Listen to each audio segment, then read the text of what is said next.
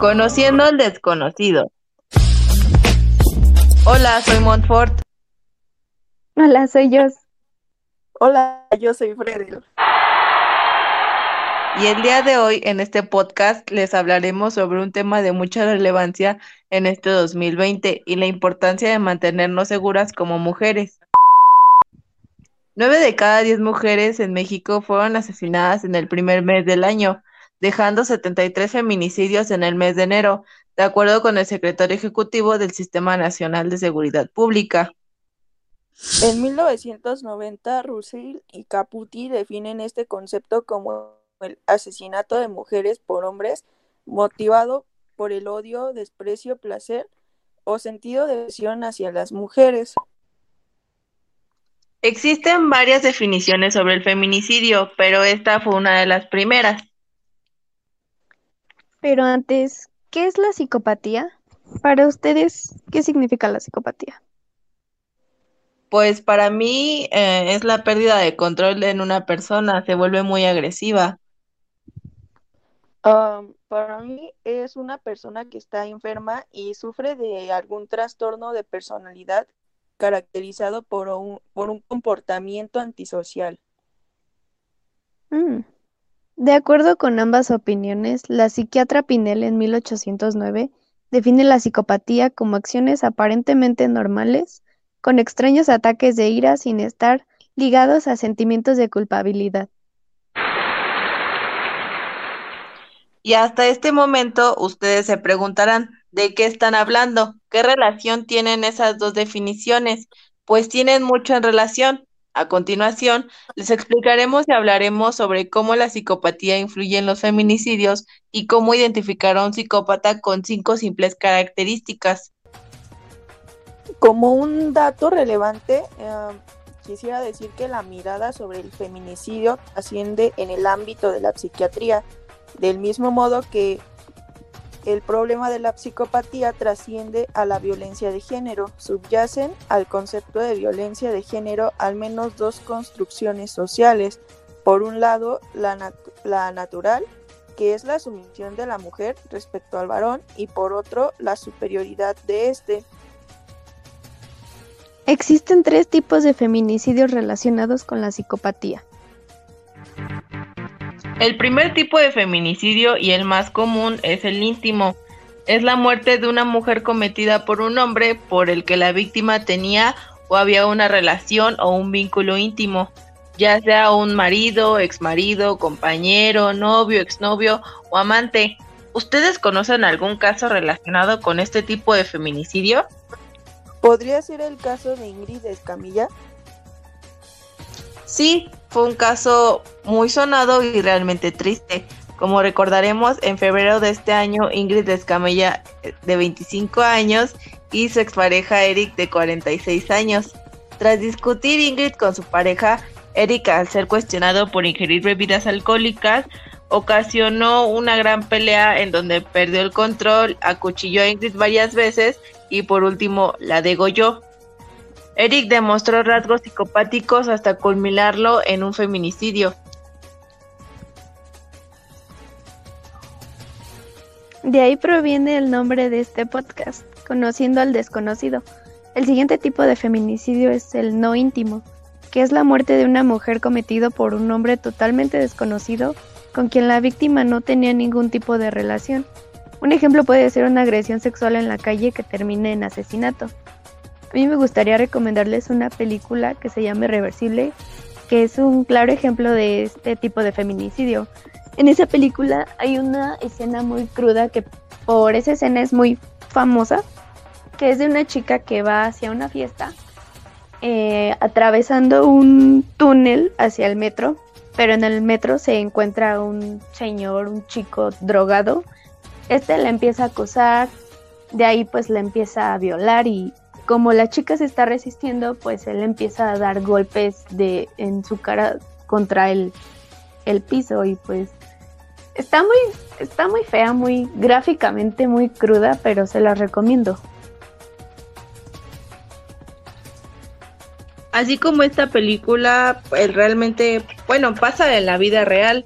Y pues este también es uno de los más cometidos ya que los hombres en este caso, los psicópatas, son los que sienten el poder sobre nosotras como mujeres y se aprovechan de situaciones en donde somos muy vulnerables. Y también está el infantil, que es la muerte de una niña menor de 14 años de edad cometida por un hombre en contexto de una relación de responsabilidad, confianza o poder que le otorga una situación adulta sobre la minoría de la edad. Por ejemplo, suelen darse casos en los que dejan a los hermanos, a los tíos, a los abuelos o algún conocido que suele ser de confianza y afectan a la menor de manera ya sea sexual o con otro tipo de agresión. Este tipo puede quedar con los curas, con los padrecitos, que pues la mayoría tiene la fama de ser pedófilos. Eh, ellos teniendo pues este puesto se aprovechan mucho de la inocencia de los niños en decirles que es algo que Dios lo manda porque es amor y cosas así, mentiras hacia los niños para aprovecharse, más que nada. Los psicópatas tienen varios recursos sociales, son carismáticos y saben cómo causarnos una buena impresión. Es por eso que identificar a un psicópata a simple vista es complicado.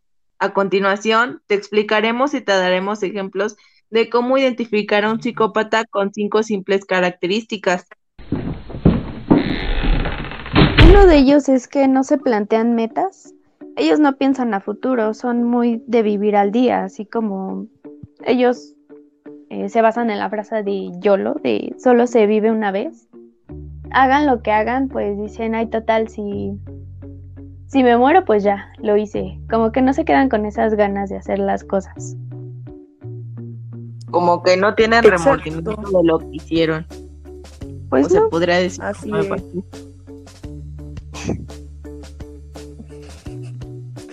Y bueno, eh, estos también suelen ser mitómanos y tienen una gran facilidad de mentir.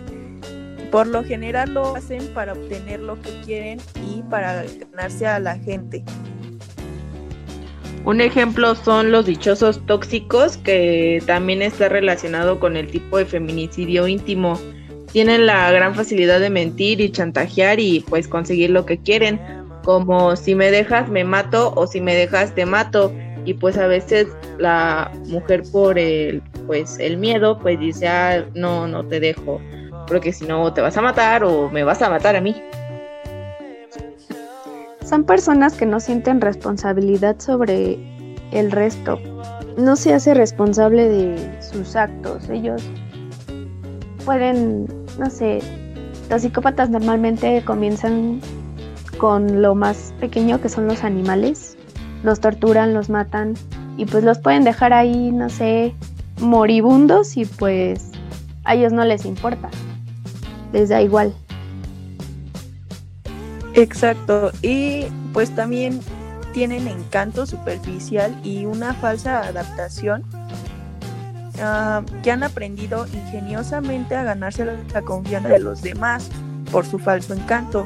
Como lo dije anteriormente, son mitómanos y les gusta, pues les gusta mentir y aparte se les hace muy fácil. No sienten miedo, culpa o vergüenza, no se arrepienten de sus actos y carecen de una conciencia moral dado que viven bajo su propio esquema de valores. Ellos tienden a ser muy cínicos. Si alguien le reprocha algo malo, algo que rompió, que no sé, que mató a su gato, él empieza con una manera muy cínica de que él se lo buscó o yo no hice nada y cosas así. O a veces se hacen las víctimas, ¿no? Ándale, las También. Sí. Los psicópatas viven al día, no se hacen metas o tienen algún propósito en su vida.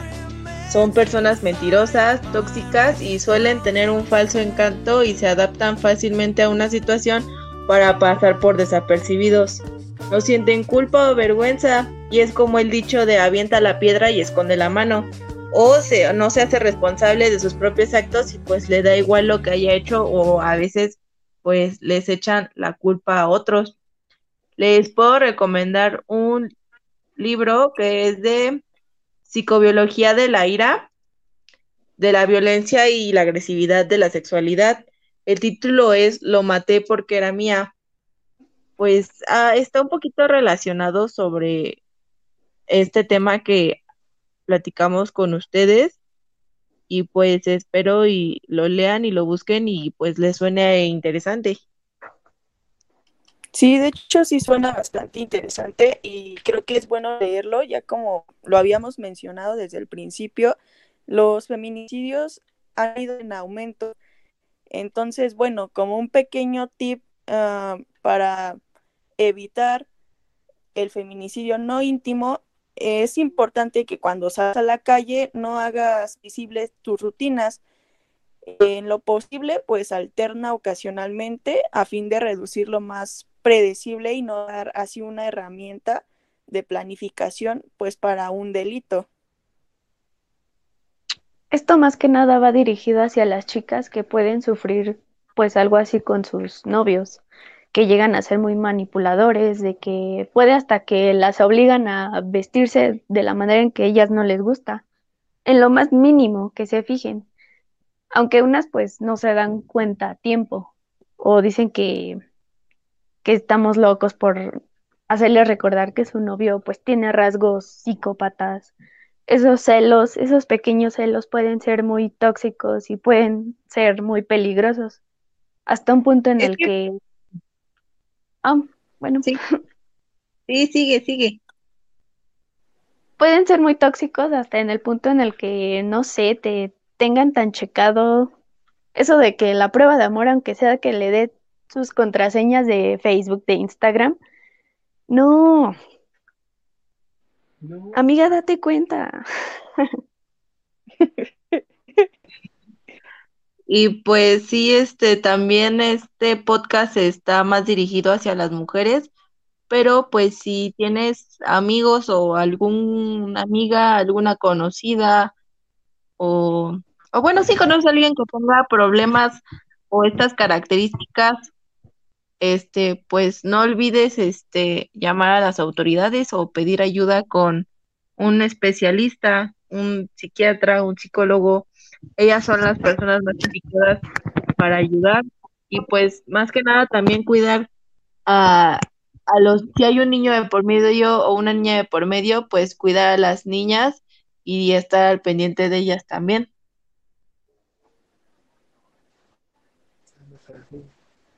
También con los menores de edad, en el caso de los feminicidios infantiles, la familia tampoco no es muy confiable.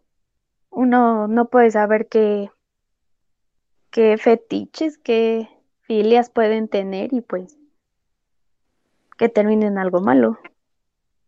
Estar alerta cuando los niños les digan que pues no se quieren quedar con esa persona. Esa también es una señal de que pues corren riesgo y pues abrir los ojos, por más de confianza que tú le tengas, a veces pues te traicionan y no es la persona que pensabas. Así sean tíos, primos, hermanos o hasta los abuelos.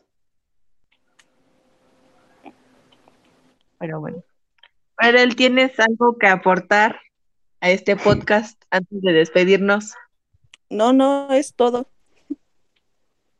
Ok, bueno, eh, mi nombre es Montfort. Fue un gusto a platicar sobre este tema con ustedes. Eh, realmente fue un trabajo de la escuela y nos gustó mucho hacerlo. Es un tema muy interesante y esperemos que les sirva de ayuda. Me despido. Adiós.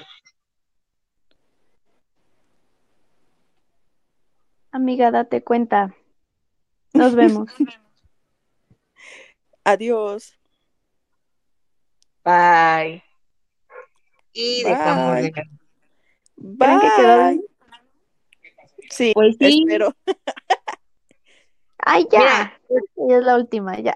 este,